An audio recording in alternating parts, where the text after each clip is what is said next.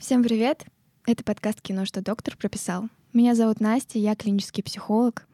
Это Тимур, он режиссер, сценарист и ведущий этого подкаста. Алина, продюсер нашего подкаста. И здесь мы разбираем фильмы, которые могут помочь нам исцелиться. Но это не точно. Давайте разбираться.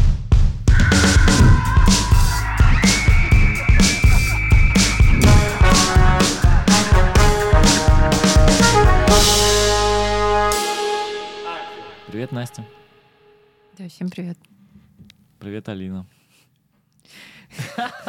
Ладно, о чем наш выпуск и сезон?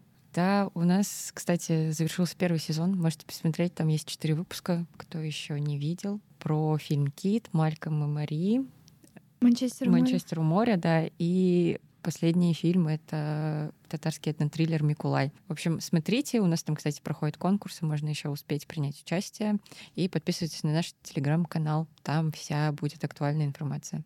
Вот. А новый сезон мы решили посвятить такому понятию, как новая этика, и попытаться разобрать вообще, что это такое для нас, как мы это понимаем, и как мы это понимаем с помощью фильма в первую очередь. И сегодня начнем с Барби.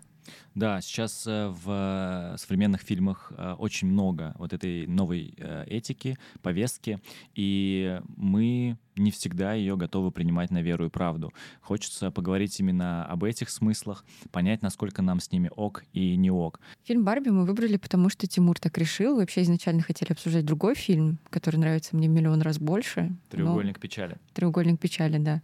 Но выбрали «Барби», потому что Тимур сказал, нужно ловить хайп.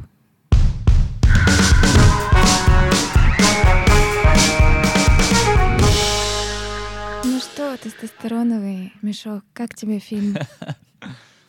Я смотрел фильм дважды. Ничего не меняется. Первый раз он мне не сильно зашел, и даже было такое ощущение, ну да, типа, фильм интересный, прикольный, но почему его так много обсуждают? Какого черта? А потом посмотрел Опенгеймер, такой, вы что, это небо и земля, типа, о чем речь вообще?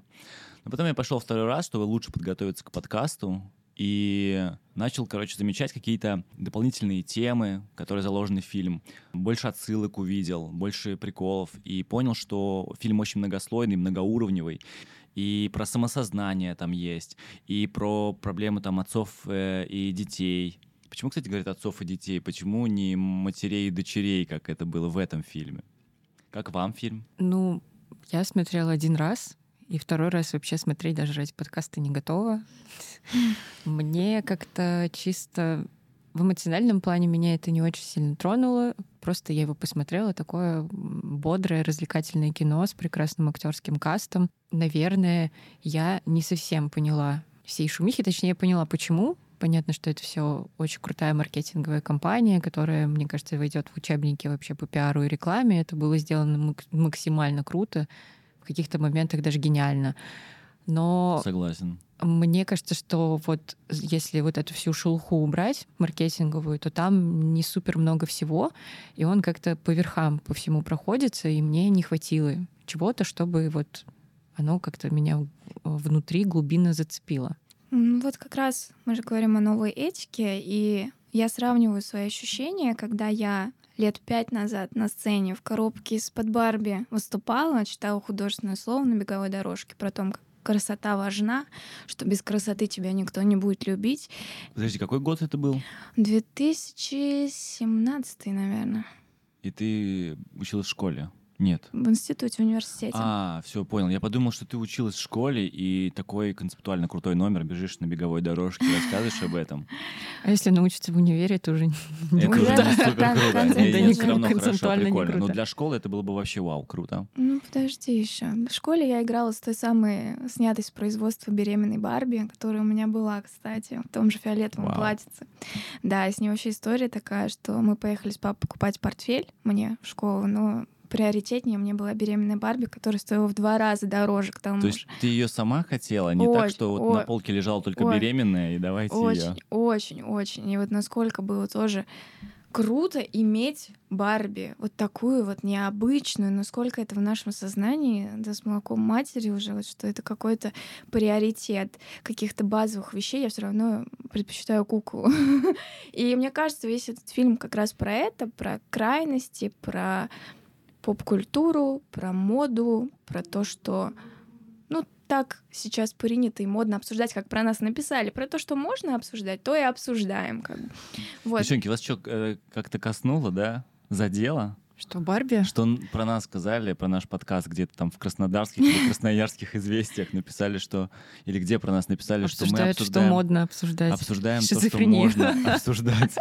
Шизофрения всегда в моде? Нет, конечно. Нет, конечно, это прикольно Это сформулировано. Да, это было забавно. Значит, беременная Барби, да, это играла с ней. Прикол. Вы знаете про эту историю, что Райану Гослингу предложили роль в фильме, он взял паузу на подумать, и Гретте Гервик прислал позитивный ответ, утвердительный ответ, фотографии сопроводительной, э, где Кен, это игрушка его дочери, лежит грязью в лицо, Рядом с каким-то выжатым лимоном там. наверное. выжатым лимоном. Да. Вот это вот э, самоирония, да, которую он продемонстрировал вот в этом утвердительном ответе, мне кажется, помогла ему, помогла Грете понять, что это то, что нужно. Хотя, по-моему, не было сомнений по поводу того, что Кеном должен быть. Мне кажется, Райан он Гослинг. жестко там угорал на площадке.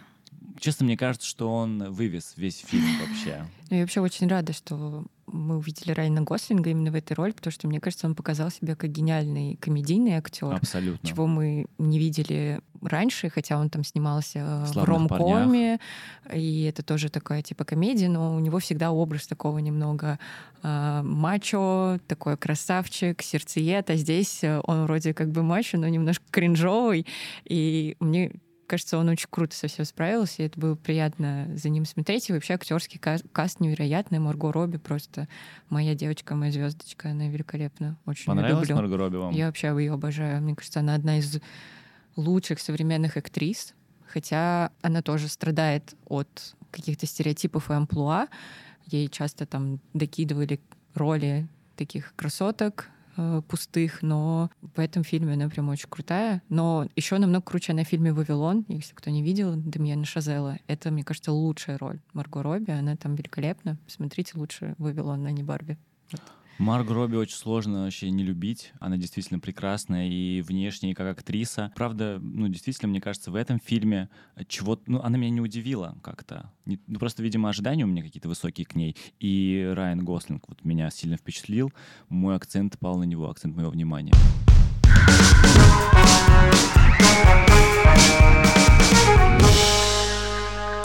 Приятно сегодня с тобой разговаривать. Обычно ты за кадром нам помогаешь системно все наши выпуски знания. И очень хочется понять, вот узнать твое мнение о фильме в целом, какую повестку он нам несет, чему новому он нас может здесь научить? Может ли вообще, или это просто поверхностная классическая слезовыжималка? Для начала я- я хотел бы спросить, на чьей стороне ты, потому что есть э, много мемов о том, Мгм. что люди после просмотра фильма «Барби» делятся на три категории. Одна категория говорит про то, что это фильм, пропагандирующий феминную повестку, феминистическую повестку. А другой говорит, что это, наоборот, ирония и сарказм над феминизмом, радикальным феминизмом. А третий, там очень смешно показывают, как третий нарисованный человечек говорит, а мне понравился Райан Гослинг в шубе и с голым торсом. К какой категории относишься ты? Блин, а, я категории четвертой, которым понравилось, что в фильме есть Майкл Сера, потому что это краш моей юности. э, Это Скотт кто? Пилигрим против Алан. всех. это Алан, да. Да-да-да. Я вот из этой категории. Мне было приятнее на него, конечно, смотреть, чем на Райана Гослинга. Не знаю, конечно, это говорит о моем вкусе в мужчинах. Ни- Ничего хорошего. Мне кажется, что этот фильм такой получился очень серединный, ни вашим, ни нашим немного. Потому что, с одной стороны, да, это очень такое розовое, яркое высказывание в пользу феминизма, а с другой стороны, это и критика радикализма, про то, что уже Настя немного упомянула, что радикальный матриархат — это тоже плохо, радикальный патриархат — это тоже плохо, давайте мы попробуем найти что-то серединное. Но в самом фильме, конечно, не получилось эту середину показать. Получилось, что мы опять вернулись в финале к радикальному э, матриархату, но чуть-чуть дали мужчинам права, но вы можете представлять, там, заседать в судах, но только в окружных. Типа, федеральный мы вас не пустим, ребят. У мужлан нет прав. Кстати, было очень, мне всегда было смешно, когда когда они, вот, были такие моменты в фильме, где они пытались вот выбрать эту сторону. Там, где она предлагает выпустить Барби обычную, простую, и там он ей говорит, а это ужасная идея, это будет продаваться. Да, окей, то есть тут вопрос про а, капитализм, да. Да. И когда они э, разрешают в окружном суде быть там. Можно Такое ли немного бороться чуть-чуть. С, капитализмом вообще в целом? А, Это вопрос для какого-то другого подкаста. Как бороться Как бороться с капитализмом и прочее. И нужно ли, ну, на мой взгляд, конечно, я не очень люблю капитализм. Мне кажется, что это такая О. довольно негуманистичная в целом система, но, к сожалению, человечество ничего не придумало, что работало бы эффективнее. Вот. Но вот так и живем. Вообще фильм Барби для меня это такой немного какая-то кость, которую бросили обществу, потому что фильм снят на деньги большой корпорации Mattel, которая продолжает выпускать этих же дурацких Барби, которые, я не знаю, кому-то вообще они сейчас нужны, играют ли с ними девочки. В России, um, я думаю, что нет. Э, В США тоже непонятно. И, и такой так немножко типа бросили в общество кость, что типа вот посмотрите, мы вообще в целом это, феминизм, мы не такие плохие, мы классные, но мы будем продолжать делать эти странные куклы и зарабатывать на этом много денег. Ничего страшного. И на фильме тоже заработаем дофига денег. Слушай, фильм же был просто, опять же, как ты сказала, самым наилучшим образцом а, рекламного да, да, это. Это вообще типа продукт очень маркетинговый, очень такой типа капиталистический, во все вот, вот эта идеальная система, и это, это развлекательное кино. Это просто классно снятое развлекательное кино, которое пригласили такую андеграундную режиссерку, вот, и вроде такой немножко тоже, у которой профеминистический взгляд, но вот в финале, ну, итоговая картинка мне получилась какой-то вот странный, типа она не дает никакого-то какого-то высказывания. Она что-то покри- покри- покритиковала, да, тут что-то вроде покритиковала, куча каких-то отсылок к американской политической современности, вот это типа строительство стены, понятно, что это мы там типа э, к Трампу отослали, вот этот э, странный, чу- чудаковатый просто владелец корпорации, который похож на современного президента США, который тоже тут типа падает с лестницы, и про- прочая типа тема, но с ним мы можем договориться, если что, потому что он такой, типа, более демократичный. И Если это мы ему дадим понять, что что-то будет выгодно там для да, него, то он да, согласится. да. есть- Главное просто преподнести эту идею. И здесь Поэтому я не могу какую-то отдельную сторону принять, типа, да, профеминистично, да, но тоже вот это вначале нам показывают общество такое матриархальное, где женщины, у женщин власть, но это общество, оно не феминистическое, потому что оно в целом феминизм это про равноправие, а там общество неравноправное, потому что Барби даже не знает, где Кены живут. Ну, Кстати, как бы, где да, они где живут? они живут, На что с ними происходит. Там есть Барби, которые вообще выброшены из этого социума, они никому не нужны. Вот эта странная Барби, которая в шпагате все время сидит, она никому не нужна. Или беременная Барби, на которую косо смотрит. Алан, вот этот друг Кена тоже, кто такой? На него тоже все так немного косо поглядывают. То И есть это- очевидно, что это тоже не тот мир, к которому нужно стремиться. Это да, это тоже такая плохая картинка.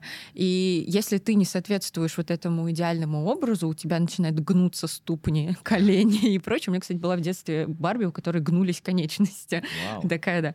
И если у тебя такое начинается, ты тоже автоматически уже выбрасываешься из общества. Ты становишься, ну, не такой. И это ты уже лишаешься каких-то прав. У тебя там могут забирать дом. Ты уже там в целом никому не нужна, будешь жить на отшибе вот с этой странной Барби в шпагате. И это тоже плохо.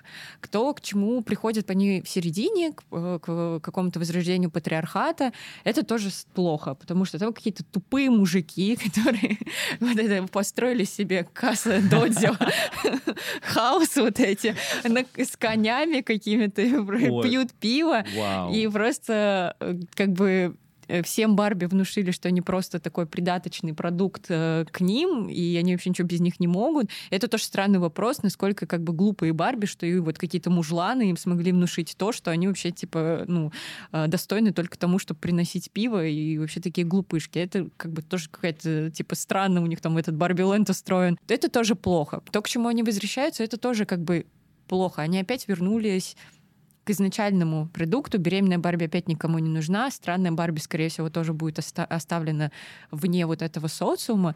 И какое-то решение, типа, ну, нам не дали. И, и, скорее всего, его, наверное, и не должны, может быть, были дать. Не знаю. Наверное, это мир абсолюта. Никто не играет со сломанными игрушками. Никто не хочет себе не идеальную Барби, и поэтому они живут в дихотомии в такой, либо все идеально, либо она падает лицом в газон и уходит в экзистенциальный кризис. Поэтому в кукольном мире нет середины, правда. И, наверное, искать ее не стоит. Но сам прикол в том, что иногда и в нашем мире середины это и нет. И мы тоже иногда очень сильно стремимся в этот абсолют, самосовершенствованию, улучшайзингу, понимайзингу ни к чему, как к самобичеванию, самоуничтожению не ведет. Поэтому и сначала уничтожили девчонок, потом девчонки, блядь, просто их наебали с, с этими гитарами, эти как-то бы повелись. Поэтому у них нет вот этого чувства середины, что, может быть, а вот, может, с другой стороны посмотрим на ситуацию, а ведь есть еще такая сторона. Зачем? Вот привет. Ну, как бы все. И, наверное, поэтому кажется так поверхностно немножко.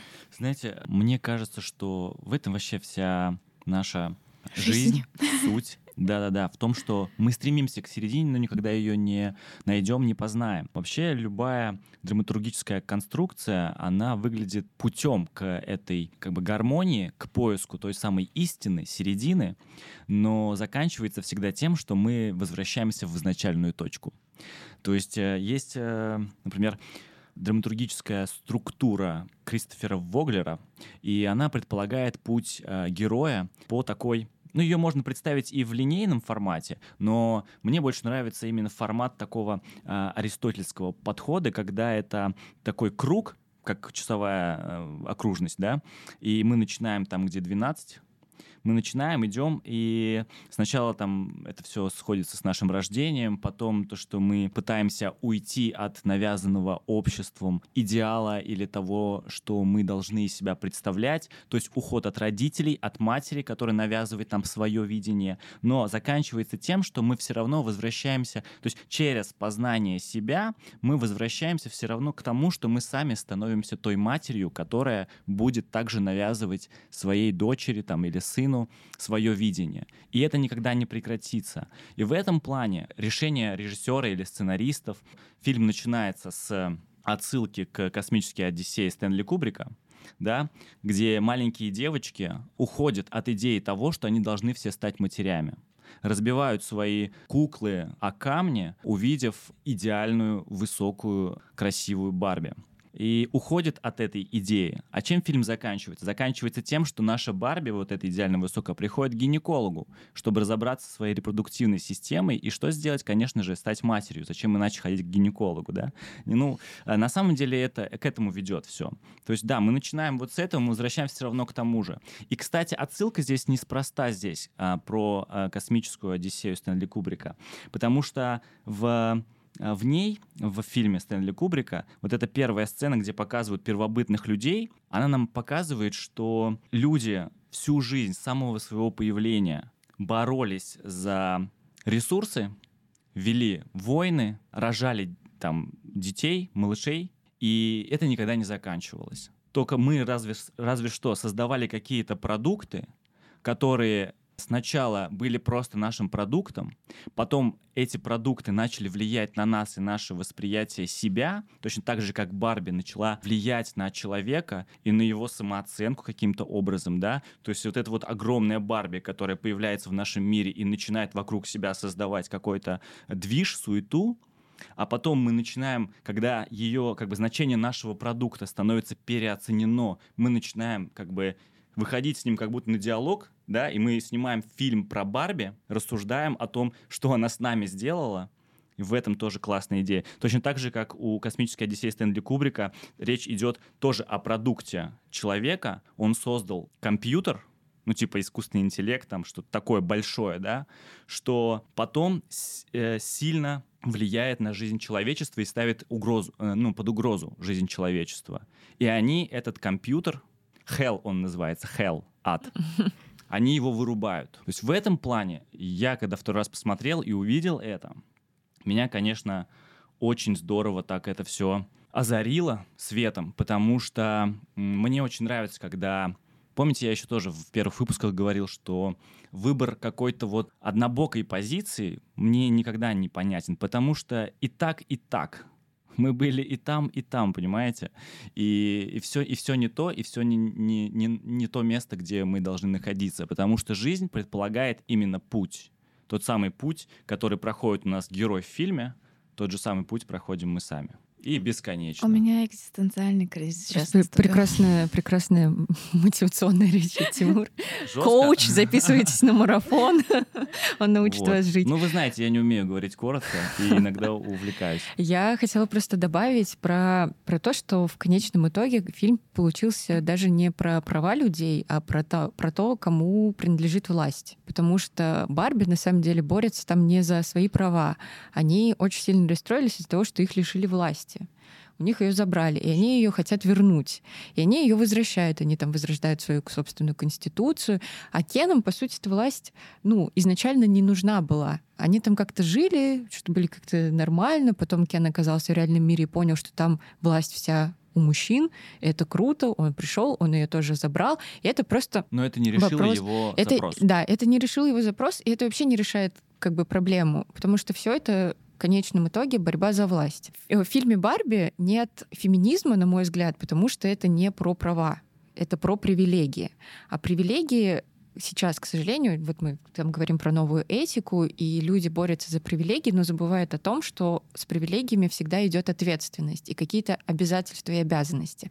Одно без другого в мире в целом существовать не может. Невозможно требовать привилегий и при этом не иметь никаких обязательств перед обществом. Ты что-то должен ему дать взамен. Так устроена система, так устроен мир. Вот с начала веков вот как было там в «Космической Одиссее», вот эти первобытные люди. Вот этот фильм, он про власть и про привилегии, но без обязательств, потому что Барби при этом, они не несут никаких обязательств, они не могут, они не, не построили дома для кенов. В конце концов, кен там на пляже живут, наверное, просто и зимой, и летом, я не знаю, если у них зима. И, и что с ними происходит, им все равно, потому что у них есть вот эти привилегии. И это вот такое очень классное на самом деле отражение современной вот этой повестки, связанной с новой этикой. В новой этике самой по себе ничего плохого нет. Это хороший момент, это хороший... Попытка, хорошая попытка. хорошая попытка. Но это, правда, хорошая попытка обратить внимание людей на проблемы, которые есть в социуме, на те группы, которые когда-то были маргинальными, маргинальными не в смысле там, не в какой-то плохой коннотации, чекните на Википедии, что это значит, короче. Просто были чуть-чуть выброшены за пределы социума без каких-то прав и вообще каких-то какого-то внимания к себе. Это попытка обратить это внимание. Но сейчас она перевернулась вот в такую радикализацию, про которую Настя тоже говорила, потому что мы сейчас живем в мире радикальных идей, к сожалению, где вот этой середины ее, как правило, нет. И, и в этом плане этот фильм такой вот отражает вот эту вот повестку, но повестку, конечно, американо-европейскую, потому что ну, эм, это продукт поп-культуры американо-европейской. А поп-культура, как мы все знаем, она что-то показывает, но каких-то решений не дает. Она просто что-то нам говорит, и все. И живите дальше с этим сами, как знаешь, хотите. Вот знаешь, как я понял, короче, после второго, во время второго просмотра, что не нужно смотреть узколоба на фильм, и что это не про мужское и женское только, да, что мы взяли э, мужчин, поставили в женское положение и наоборот, и только за этим сюжетом наблюдаем. Когда начал пытаться понять, как по цвету нам пытаются выделить определенные миры и определенных героев. Я заметил, что когда мы говорим про нашего героя как про такого человека жизнерадостного, да, Барби, который все хорошо и каждый день идеален, она находится всегда в розовом каком-то одеянии, а когда у нее случается вот этот вот кризис, и она думает о смерти, ее одевают одевают в синее. Я понял, что потом это прослеживается на, на протяжении всего фильма, и причем не только с Барби, а также и с героями.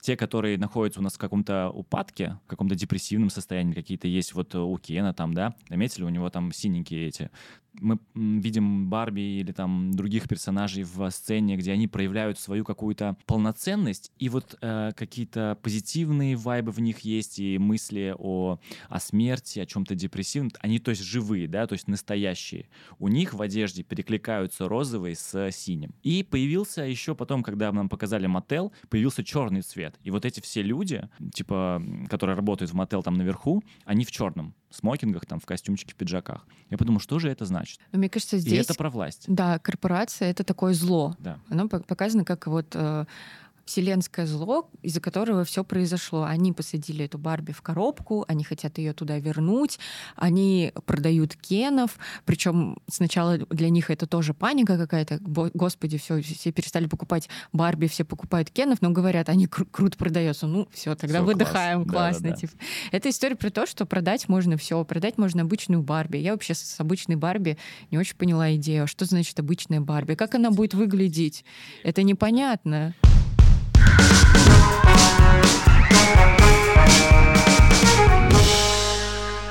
Мне еще кажется, что успех, конечно, Барби в том, что он сам фильм состоит из лозунгов. Он такой очень Вообще. популистские, это такие популистские да. лозунги, Да-да. это вот эти громкие слова о том, что давайте продавать обычную Барби. Это звучит круто, типа, да, Барби обычная, она будет как я, ну как кто, как она будет выглядеть. Просто представьте себе обычную Барби. Это первое, о чем я подумала. А как она может выглядеть? Как я, как Настя, как, как Тимур, я не знаю, как, как кто угодно. Что это? Вот это непонятно. Это такая эфемерная очень какая-то конструкция. И фильм вообще во многом состоит из этого, что вот там внешность это не главное, главное наполнение. Это тоже очень эфемерные какие-то лозунги. А, Женщины вперед, мужчины назад. Это тоже что-то такое популистское. И в этом на самом деле популярность вот этого фильма, потому что такие вещи, они очень простые и понятные. Их очень легко воспринять на себя. Да. Их очень, они Взять очень быстро за веру и цепляют. правду говорят, да, эту фразу? Условно, Что-то да. такое. Это просто ты, ты принимаешь это на веру, тебе это нравится. Тебе Мгм. нравится, что кто-то об этом громко сказал. Тебе нравится, что об этом не просто громко сказали, а сказали еще в таком фильме, который разлетелся по всему миру, стал каким-то невероятным хитом. Понятно, что тоже благодаря там каким-то маркетинговым штукам, но тем не менее. И это прикольно. При- прикольно, что вот есть такой фильм с такой идеей, но это просто какие-то лозунги, и он вот из них состоит, а за ними, к сожалению, не так много что можно вообще раскопать в плане какой-то именно, если мы говорим про повестку политическую, социальную, там все вот какое-то очень поверхностное, Да. непонятное. До меня сейчас доходит, что на самом деле Наконец-то. Барби это, это тоже проявление интерпассивности. Что такое такое, интерпассивность? Есть один такой философ, последователь Лакана, Славой Жижик, и он сделал такой термин интерпассивности, что означает, когда мы какой-то опыт себе присваиваем, то есть как будто бы сохраняем внутри, мы можем прожить этот опыт со стороны безопасно, с удовольствием, но не имея к этому никакого отношения. И Прямого. прямого. И когда мы берем себе эту идеальную Барби, то кажется, некая и наша идеальность подсвечивается, когда мы смотрим такие фильмы с таким... Раз нам нравится такая, такой идеал, так скажем, Да, да, с такой внешне, манифестацией, то мы Мгм. как будто бы тоже к этому имеем отношение, отменим всех кенов, культуры отмены, имеем к этому отношение, и мы интерпассивно как будто бы причастны к изменениям в мире, причастны к изменениям этики, обстановки в целом, что очень прикольно, потому что в этом и теряется та самая аутентичность. И мне, для меня лично фильм — это про расслоение аутентичности. Кто такая Барби? Кто такие Кены, что такое вообще кукла, что она из себя представляет, и что значит обычная Барби, вот, которой ты говоришь, как ее можно сделать. Мы все аутентичные, но вот в погоне за всеми этими манифестациями мы свою аутенти- аутентичность теряем. теряем абсолютно. Да, и поэтому э, Кен там в депре, Барби в экзистенциальном кризисе, потому что они тупо не понимают, а кто мы вообще и чё кого. Ну, это, кстати, вот э, диалог э, Барби и Кена под конец фильма, когда Барби ему говорит, слушай, тебе нужно, типа, найти свою индивидуальность, пока ты вот фокус на мне держишь, и ты забываешь про себя. Вот у него есть такая вот как-то маниакальная идея, Созависимость. созависимость абсолютно. Ну, это проявление дефицитарного нарциссизма, потому что свое существование, свою самость и уникальность он видит только в отражении другого человека. В этом случае в отражении любви. Она Барби для него как зеркало. Если Ба- Барби ему улыбнется, тогда он живой. Что это значит, да? Если женщина спросила, который час у него, тогда он что-то значит. Сам по себе он никакой ценности не несет. И поэтому даже не хотя создавать. Ему не нужна была эта власть, ему ничего не надо, ему не прикольно. Он любит сидеть, играть, там, ну, что-то ходить, хихикать на пляже, тусоваться.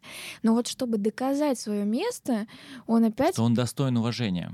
Он идет в реальный мир. Да, и он как будто бы опирается на власть. То есть, получается, складывается такое впечатление, что чтобы доказать свое место в мире существования, нужно либо быть идеальным, каким-то, да, либо иметь какую-то власть. Но это же не так. Это не так. Это можно себя чувствовать типа гармоничным, э, счастливым и не имея в руках какую-то большую вселенскую власть и не будучи идеальным. Как бы если говорить о полезных смыслах, которые несет фильм, то вот они, мне кажется ну, на, на драматургии Кена я действительно очень хорошо и посмеялся над собой, над своей какой-то маскулинностью, токсичной, не токсичной, не знаю, как она вам. Когда он там говорит про байки, про ложь, про, про лошадей, про баночки пива, про мини-бары. Я говорю, блин, я же тоже это все очень люблю. Не знаю почему, но люблю. это все смешно. Вы в курсе, что Грета Гервик очень долго уговаривали Мотел, чтобы они разрешили называть Барби именно стереотипной Барби? И я подумал сначала, когда я узнал про эту новость, что они пытались э, добиться разрешения, чтобы Мотел разрешил называть Барби стереотипной Барби. Я думаю, зачем им это нужно было, зачем этого добиваться? И на втором просмотре я понял, зачем. Потому что в этом тоже одна из главных идей фильма про то, что вы все говорите, что Барби стереотипная, а это вы стереотипные, которые считают Барби стереотипной, понимаете? Считать Барби пустышкой пластиковой, которая не имеет глубокого содержания, вот это стереотип, а не пластиковая кукла. Она всего лишь кукла. Об этом, кстати, вообще много раз говорится в фильме про то, что, типа, отстаньте от Барби, это всего лишь кукла. Кукла остается куклой. А то, что вы из нее сделали вот эту гигантскую статую, которая повлияла на ваш мир, которая сделала почему-то патриархат сексуализированный, да, вы считаете, что это кукла сделала. Ну, подумайте, ребят, это действительно сделала кукла или вы своими идеями и лозунгами? Вот. В какой-то момент Барби перестает быть стереотипной именно в тот, когда женщина наделяет ее качествами человека. То есть каждый ребенок, каждый, кто с этой куклой взаимодействует, он наделяет ее своим смыслом. Она да. оживает и думает о смерти в тот момент, когда взаимодействует с человеком. Супер э, классная линия, которая мне зашла, потому что такие темы в фильмах я очень люблю про самосознание, самопознание. Это тянется из мифологии, из главного мифа Адама и Евы про то, что у, чело... у них появляется самосознание и у них появляется чувство стыда. Потому что нам сначала показывают дома Барби без дверей. Почему? Потому что у них нет чувства стыда им нечего стыдиться, им нечего прятать. Но когда у нее там ступни становятся плоскими, когда она замечает целлюлит, у нее появляется чувство стыда за себя. И это как раз-таки то самое, что делает ее человеком, как и в мифе об Адаме и Еве, когда они вкусили там плод, э, дерево познания добра и зла, они стали а, понимать, что они ноги, что они голые. И им стало стыдно. До этого их не парило это, понимаете? Вот, эти чувство, смыслы тоже здесь Чувство есть. стыда не может быть личным, оно всегда навязанное. То есть это все равно происходит познание себя как человека через отражение других, как ни крути. Чувство стыда не бывает личным. Его кто-то тебе сверху навязал. Тебе сказали, ай-яй, не делай так. Ты до ну, этого кстати... не знал об этом, что нельзя голеньким по пляжу бегать в пять лет. Слушай, ну мне кажется, что как раз-таки в нашем случае ей никто не навязывал, про то, что она плохо выглядит. Мне кажется, это ее, хотя... Как это? Они да, сказали, да, да, да, тебе да, надо верно, идти к странной Барби. Да-да-да, о боже. Когда они еще изображали, что они блюются, узнав про плоские стопы ее, ступни. Да-да-да. Конечно, навязано. А... Это же прямая такая метафора на отношение к стандартам красоты. Потому что есть социум, в котором мы существуем, и этот социум устанавливает свои нормы и свои правила. Вот и у них пытаться... есть норма, согласно тому, как они mm-hmm. должны выглядеть. И если да, ты да. уже не вне этой нормы, ты испытываешь стыд. И в целом, в конечном итоге, это история про то, что есть социум, и это такая критика вот этого социального, что ну, он навязывает норму, и уже ты вот хоть какую куклу сделай, хоть там идеальную Барби, хоть совершенно не идеальную Барби, дело не в кукле, дело в социуме, который этими куклами играет. Дело в родителях, которые эти куклы покупают и, например, не объясняют своим детям, что ну, тебе не нужно выглядеть как эта кукла Там вот я, например, играла в Барби, но я не выросла с мыслью о том, что я должна выглядеть вот так вот идеально, и у меня должны гнуться ну, да, так конечности. Это, это проблема типа. башки людей, понимаете? Не проблема не в кукле. Об этом, мне кажется, вот нужно вынести эту мысль. И когда наша героиня, которая не Барби, а которая, как ее звали, работает в мотел секретаршей там Человек, наверху. будем называть женщина-человек. Женщина-человек без имени. Слушайте, когда она навязывала свои, свои какие-то представления о Барби с депрессией и еще какой-то там Барби. Вам не показалось, что она таким образом вот эти качества при, привязывает, присваивает своей дочери, от чего эта дочь и становится таковой? Сейчас мы этот порочный круг с вами весь разберем от того, как все это травматизируется, и от того, что весь мотел это создатели и родители создателей. И вот ты рассказывал вот эту Согласен? речь про ревма... это ретравматизация называется Ага. на самом деле. А мне кажется, у ее дочери все прекрасно. На... Ну где же? кажется, У нее на ну, лице написано, что она ненавидит этот мир. Она, просто видит его- подросток. Она Подросток, бунтарь. Да, и это, кстати, бунтарство тоже является вот этим вот выходом из э, ну, сепарации от своей матери. И это необходимый э, этап ее взросления. Вообще Грета Гервик у нас снимает только, ну пока что я знаю, про взросление и поиск себя. И этот фильм стал вот аб- абсолютным, мне кажется, в этой теме. Ну, мама сбегает в мир иллюзий от реальных проблем. Она не может установить контакт с дочерью, она не может наладить э, сепарацию, и поэтому она как бы убегает в те прошлые иллюзии, где все прекрасно, где она маленькая, где она ее слушает, и она ей тоже пытается ну, навязать, как будто бы, может быть, эту историю, но дочка не реагирует на это. И дочка начала на нее реагировать только в тот момент, когда мама начала брать на себя ответственность.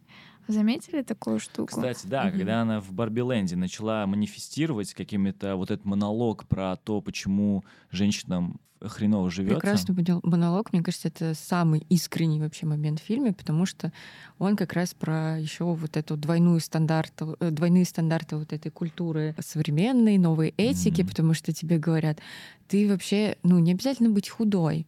Слушай, ну это, конечно, Ну, немножко надо. Не обязательно ложка. худой, но немножко надо. Но Ага. при этом ты не говоришь, что ты хочешь быть худой, если ты хочешь быть худой. Ты говоришь о том, что ты заботишься о своем здоровье.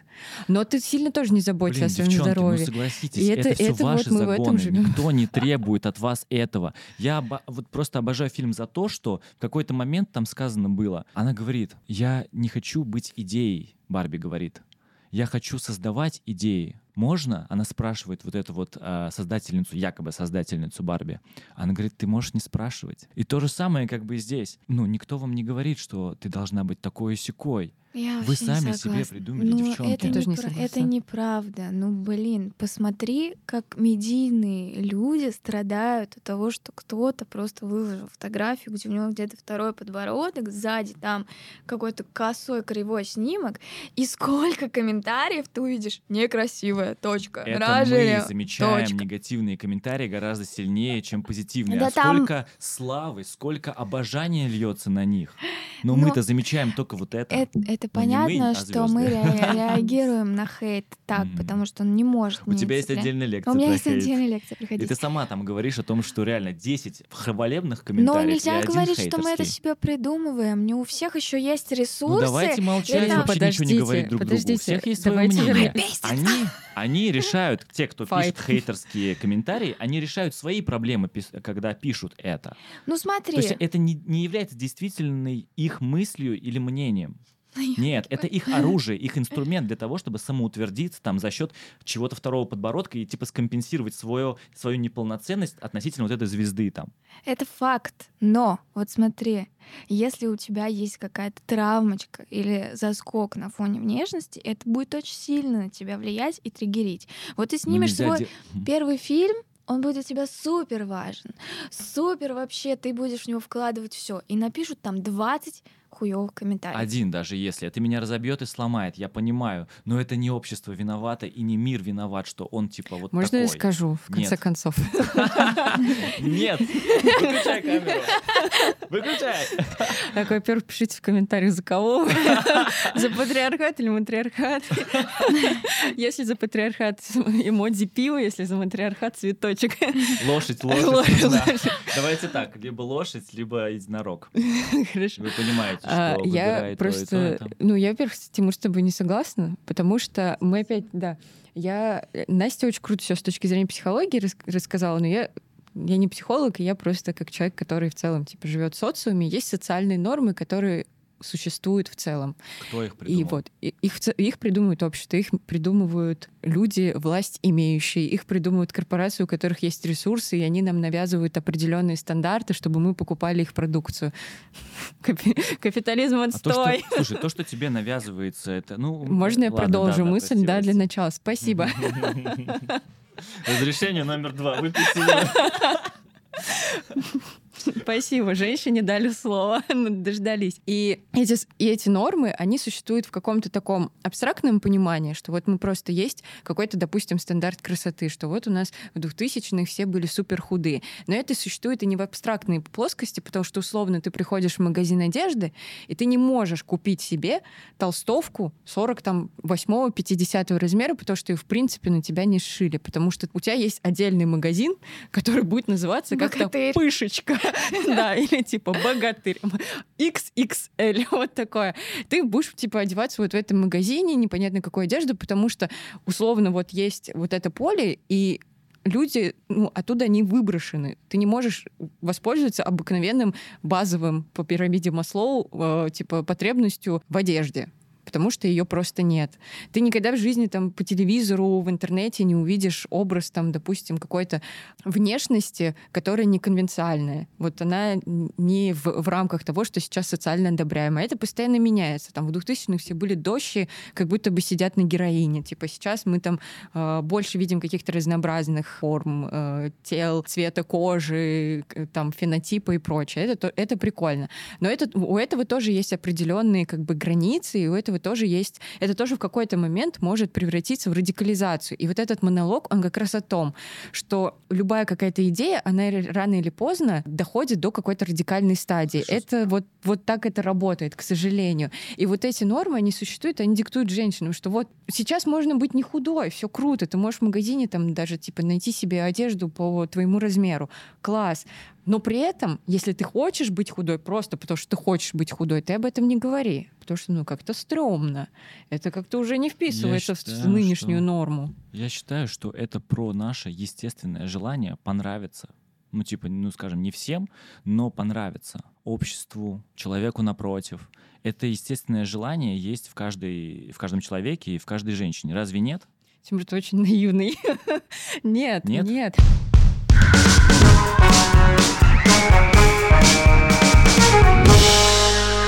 Давайте обсудим Барби. Извини, Барби. я тебя перебил сейчас. Да, можно я сначала договорю, а потом ты вставишь свои мужские комментарии. Барби, Барбара, да? Давайте начнем с того, что в целом Мател, они как родители. Давайте сейчас психологическим языком начнем разговаривать. Что из себя Барби представляет? Это идеальный по умолчанию образ. Она не считает себя лучше других, но при этом не может помыслить о том, что ее кто-то может не любить, и ей кто-то может не восхищаться. То есть настолько поломки, проявление любой живости, любой внутренней какой-то вот человечности вызывает шок и страх. Да? Ей не с кем себя сравнить в том же плане, потому что все они здесь одинаковые. И это такая вера в свою исключительность и уникальность. Меня все будут любить, все будут меня рады видеть в реальном мире. Это как ребенок, который э, которого рожден един, зацеловали который один в семье. лобик. Да. И здесь это очень прикольно стыкуется с противоположностью Кена тоже, потому что Барби, ну, кажется классическим таким нарциссом. Все вокруг мир, вокруг меня, молочко само льется и все такое светлое. И когда я думаю о смерти, какой-то своей собственной неуникальности, я падаю в стыд, в вину, в разочарование, в разрушение.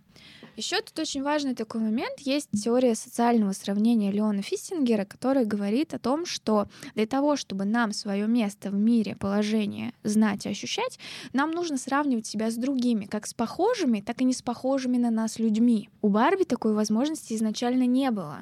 Она ей не с чем сравнить, кроме странной Барби, с которой она себя потом сравнивает, такой, не-не-не, можно меня вернуть, пожалуйста, в нормальное мое положение? Выбери туфельку либо Да, Биркенстоки. верните. Хочу туфельку. И Ты вот- должна выбрать это. И когда она получается в этот мир-то реальный выходит, сравнивает себя с другими, у нее происходит весь этот взрыв мозга, все эти когнитивные диссонансы, потому что я себя воспринимала такой удивительный, уникальный, непревзойденный, а тут бац, и что-то как будто бы не так, прикиньте, как-то странно. Этот, кстати, диссонанс э, похож, ничего, что я перебью здесь, вставлю свой. Ну, давай мужской комментарий нужно вставить, мне кажется. Камера у нас двигается, запрограммирована и у нас показывают там первое утро Барби, второе утро Барби, там, по-моему, на третье она или на второе она становится уже не совсем настоящей Барби, думает о смерти. А когда она спускается с своего там второго, третьего этажа э, в машину, она летит без лестницы, и камера вместе с ней двигается на конечную точку вниз, на землю. И когда у нас Барби подумала о смерти, проснулась не в том настроении, она у нас не летит так же к машине, она у нас падает, но камера продолжает. То есть общество, внешний мир продолжает жить в, так скажем, уже привычном формате, а она выбивается из него. Здесь визуально, кстати, вот такая вот интересная штука есть. Потому что внешне, когда с нами что-то происходит, этого не видно. Для мира это пущин, песчинка просто. Ну, типа, мы да? не представляем никакой ценности сами по себе. И здесь же как раз не важна ее аутентичность в этом мире чем она думает о смерти? Все такие замерли на секунду. Ты что? Да, все на секунду. Это, кстати, второй момент, когда она сказала, типа, не-не, все нормально. Первый момент, как раз-таки, когда она упала, все такие, Барби, с тобой все в порядке? Она такая, не-не, все нормально, ничего не было. Это был первый момент. Да, спасибо, что перебил снова. А, я продолжаю свой диалог, а, монолог. Аутентичность ее не важна, потому что они все живут по одной истории, по одному такому сценарию. И здесь очень страшно ей вообще даже мыслить о чем-то не социально одобряемом. Вот. И давайте рассмотрим Кена как противопоставление. Барби у нас такая нарциссочка, Кен — это дефицитарный нарцисс. Дефицитарный нарциссизм сейчас просто пик. Актуальность его просто зашкаливает. И если вам интересно изучить эту тему поподробнее, есть такая классная книга «Хрупкие люди». Почему? Потому что Кен — единственный в этом мире не кайфует от нахождения рядом с Барби. Он не кайфует от этой всей помпезности, стерильности, вычурности, потому что на фоне нее он чувствует себя уязвимым, неполноценным, ничтожным. Да? Он постоянно пытается словить ее взгляд, он постоянно пытается получить одобрение, и от этого входит в некий такой круг зависимости. Пока я не ловлю на себе одобрение, в тот момент я ничего не стою. Как думаешь, почему он так действует? А, потому что такая настройка травматизации по умолчанию. Кен может быть только с Барби. Кен отдельно не существует. Ну, в мире мотел, да. А вообще у людей? У людей, потому Мне кажется, что... потому что так проще чем искать свою индивидуальность и как бы что-то самому как-то понять себя, из чего ты состоишь, гораздо проще сместить фокус на другого человека. Я думаю, что люди некоторые просто не понимают, что как это сделать, и не понимать, что это вообще возможно. Ну вот Настя, кстати, сегодня нам объяснит, как это надо делать. Во-первых, да, Настя объяснит. Во-первых, они не понимают. Во-вторых, может быть, это навязано, что ты ничего не стоишь, если ты не делаешь вот этого, например.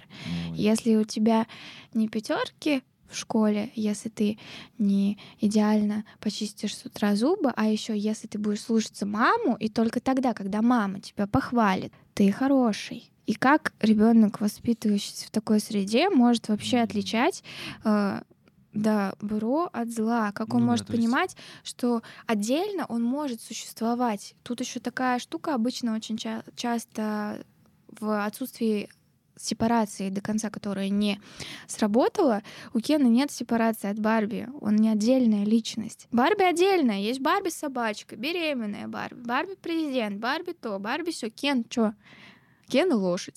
Все, Кстати, что вы заметили, что у Барби нету мамы? Никого нет, по факту, кроме Кена. Но в... Собак. Но, опять же, вот в, по этой драматургической структуре концепции, где она должна на пути своем встретить наставника, который э, никогда не должен являться членом твоей семьи, потому что наставник должен быть из внешнего мира. И она в этом случае встречает странную Барби. Не зря Барби у нас выглядит как ученица в синем платье с этим ученическим воротом, где ей странная Барби рассказывает о внешнем мире и какой он там агрессивный, дружелюбный. Я сейчас просто подумал, что у нее же и мамы тоже нету, у Барби нашей. Странная Барби — это взрослая часть Барби. Да-да-да. Это взрослая часть такая Ну, крошиха на самом деле, потому что она такой, я, мне все в этом мире абсолютно понятно, я прошла то-то, то-то, то-то, я знаю, что я не, не идеальна, и на нападки она уже не реагирует.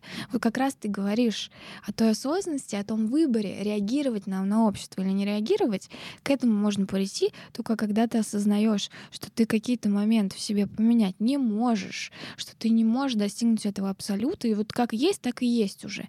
И тогда ты реально не будешь зависеть от мнения мнение в целом. И вот эта взрослая Барби, да, такая у нас уже как будто взрослая часть Барби, еще такое мне не нравится, конечно, я прям бесит. Она создана для того, чтобы делать идеальными других.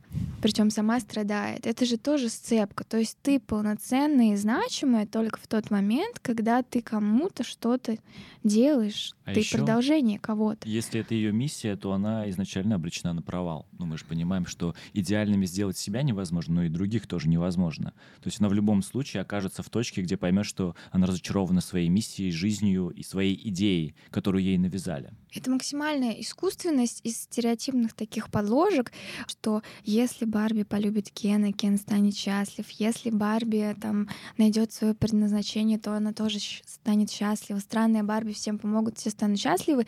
Люди, все бывает по-разному. Ну, типа, это невозможно найти этот абсолют. И из-за того, что они в этом мире абсолют найти это не могут никак, а к нему стремятся.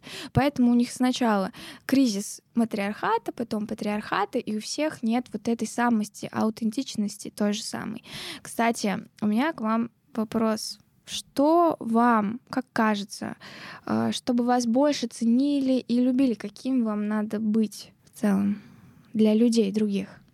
чтобы нас больше ценили, любили. Я думаю, что, ну, я пришел пока что к такому выводу, что нужно позволять себе то, чего ты хочешь сам, позволять себе видеть мир таким, каким его видишь ты. И именно тогда люди будут замечать, что ты себе это позволяешь, и этим ты будешь привлекать людей. Угу. Алин. Ну, Потому что многие себе не могут этого пока позволить, и они стараются видеть мир таким, каким его видят другие, или как его модно сейчас видеть, и так далее. У меня нет какого-то ответа типа «каким?». Хочется сказать не «каким», хочется ответить, что мне в целом не нужно что-то делать, чтобы меня любили и ценили. Ну, это какой-то должен, ну, просто любят и ценят. Если для, что это, я должна для этого если сделать? им это надо. Прикольно. Я здесь не для того, чтобы оправдывать ваши ожидания, ребята. Ну, ты просто, типа, ты просто есть и все. Потому что есть исследования, которые как раз исследования аутентичности, которым 80% людей ответили на вопрос, что им нужно сделать для того, чтобы их больше ценили и любили. Они ответили, им нужно стать идеальным. Кто-то говорит, идеальным женой, там, идеальной мамой, кто-то говорит, кто говорит, ну, идеальной на своей работе. Или Слово идеально... короче, не произво... Э, произносит реально? Да, да, представляешь, здесь же и происходит вся эта травматизация, что они не слышат вообще ни Барби, ни Кен, что они хотят на самом деле. Из-за того, что они стремятся вот к тому, чтобы их больше любили и ценили, вот это вся бельберда и происходит. А если перенесем на реальную жизнь, мы же тоже так делаем. Ну ладно, вот вы супер два осознанных, классных, проработанных, ходящих там на не танцы, на терапию и так далее. Уже не хожу. Вот. Но очень много людей, посмотря там эйфорию, смотря на Барби, думают, как классно, вот это все это все. Я сейчас найду в себе вот это вот какой-то вот, ну вот в своей травмочке уникальности, я буду до в нее топить себя, на такую тьму погружать. У меня пример такой есть, например, пример, например, блядь, ну что такое. Э, дети в онлайн-школе, подготовки к ЕГЭ, им 15-16 лет, и они не все себе диагнозы поставили. Говорят, вот мне нужно стать идеальнее, вот у меня диагноз, но он мне не дает. То есть мне нужно для мамы, для родителей, для всего становиться идеальным. Из-за этого вся вот эта каша. Слушай, мне кажется, что даже в наше время вот это присваивание себе болезней, травм и в большом количестве является теперь уже частью нашего становления как личности и нашего взросления. Точно так же, как и у студентов-медиков есть э, синдром третьего курса, когда они начинают видеть, слышать про разные болезни, синдромы, и они начинают их себе привязывать, приписывать. Конечно. Но это же в попытках объяснить то, что со мной происходит, понимаешь? Приписывают болезни в поиске, опять же, той же самой аутентичности, чего нашим героям очень сильно не хватает. И женщина-человек, противопоставление Барби тоже пытается найти как будто бы свое предназначение здесь. Она не хорошая мама и не какой-то топовый сотрудник. Она что-то там рисует, что-то, и она тоже это делает через травматизацию, через депрессию, через мысли о смерти, через экзистенциальный поиск какой-то, да. И только когда в итоге-то, вот, понимаете, нет никакой точки в фильме, который бы говорил, вот да. это надо сделать, чтобы исцелиться, ее просто нет. Поэтому у нас остается такое горькое послевкусие. Да, я знаю, что я там, ну, типа, может быть, у меня дефицит, да, какой-то, и я пытаюсь найти отражение в других. Может, я, наоборот, думаю и требую от себя слишком многого, потому что меня убедили в том, что лучше меня на свете нет. Но выхода никакого в этом тоже нет.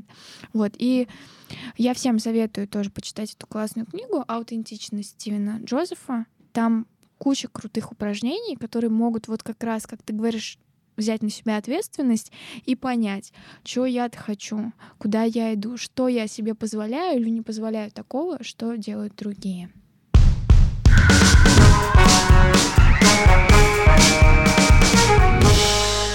Слушай, есть вопрос. Значит, недавно я где-то прочитал, что нарциссическое расстройство, нарциссизм вообще, эта история на самом деле про низкую самооценку, но про ту категорию людей, которую ее компенсируют внешней типа идеальной картинкой. Грандиозностью, да. Грандиозностью, своей великолепностью. Они скры- пытаются скрыть таким образом на самом деле свою вот эту внутреннюю низкую самооценку. Правда ли это? Если мы говорим прям... Или и миф? О расстройстве, если мы прям говорим о расстройстве, ну, Барби нет. Нет, блядь, мы о приколах разговариваем. А, то у человека вообще притуплено ощущение эмпатии, чувствование сопереживания, есть зияющая дыра, внутри пустота, он не умеет отражаться сам в себе, он может отражаться только посредством других людей. И эту зияющую пустоту он вот этой грандиозностью и заполняет. Потому что, ну, нет способности настройки по умолчанию, да, просто уметь анализировать себя, саморегулироваться, при этом еще видеть других людей. Очень важный тут поинт в том, что Барби начала видеть себя, когда она увидела себя в отражении других, да, как похожих, так и не похожих. У нарциссизма такая настройка отсутствует. Он не может увидеть себя в целом кроме как в отражении другого, через его похвалу, через его принятие, там, через какую-то грандиозность и э, уточнение моей исключительности. Вот тогда это да, но там действительно очень грусть такая внутри, пустота, печаль и самооценочка низкая, может быть. И это не вина людей. Так вышло, в такой среде были воспитаны, так сложилось. Что делать, если у тебя есть такие вот расстройства, синдромы?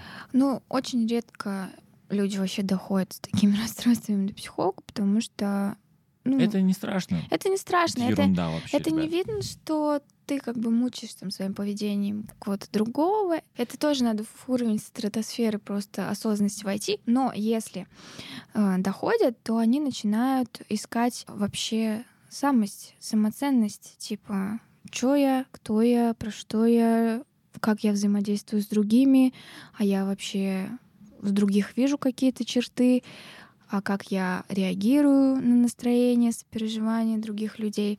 В общем, начинают в человеке вытаскивать человека и убирать весь пластик. Кстати, говоря про, про пластик, есть что сказать. В фильме очень много а, сделано реальными руками, то есть искусственно. Пластика очень много. Те же самые волны, когда они из Барби Ленда в реальный мир и обратно, они тоже сделаны, реальные декорации стоят, сделаны руками. И в этом смысле а, было выбрано именно такое решение, а не сделать это все графикой, снять все на зеленке, для того, чтобы, конечно, и актеры, и команда почувствовали, что играют в пластик. Вообще весь э, фильм, он как бы пытался стать осязаемым, так, таким же, как, каким, какой является сама кукла Барби. Дети хорошо, вообще мы тоже сами знаем хорошо эти ощущения от того, что мы трогаем пластик. И в этом же и заключалась задача вот этих декораций, чтобы все как бы участники съемок и фильма, а зрители тоже участники фильма, были с ощущением того, что вот мы играем с идеями, с этими лозунгами, с, со смыслами. И сама Грета Гервик, режиссерка фильма, она тоже подходила к съемкам фильма играючи. Очень много приколов было выдумано, знаете, почти на ходу. Там Алан, твой любимый, был на, на роль вообще э, взят в последнюю очередь. Песня, которую пел Кен, просто Кен, была написана ради прикола каким-то саунд-дизайнером-композитором. Он отправил, он такой, слушай, а давай сделаем. Потом в этот же момент практически родилась идея вот этой конкуренции двух Кенов. Потом э, она приглашала съемочную команду, а точнее актеров каст перед съемками фильма на такие э, костелки они назывались, когда они смотрели какие-то фильмы. Прикол еще был такой. Всех Барби приглашали переночевать в лондонском отеле, а также приглашали Кенов, но не разрешили им оставаться в этом отеле. Вот такой вот э, прикольный э, э, подход, э, играючи сделали фильм. Мне кажется, это тоже прочувствовалось, что очень много пластика, очень много вот этого веселого и поверхностного как будто бы. Этот дух, конечно, вот лежит на первых слоях, и его зритель хорошо считывает. Но очень важно, чтобы зритель не остановился на этих, как бы вот этих поверхностях, потому что тогда он выйдет с тем же впечатлением, что и я. Типа, что это было вообще? Пустышка какая-то. А на самом деле там то, что мы вот копали и обсуждали. Даже к Библии отсылки были. Да. Нарыли. Действительно, когда я вышла, я тоже подумала, о чем мы вообще будем обсуждать непонятная классическая история Барби, понятно, идеальные такие банальности, но когда начинаешь копать, понимаешь, что мы не так от Барби некоторые и отличаемся, да.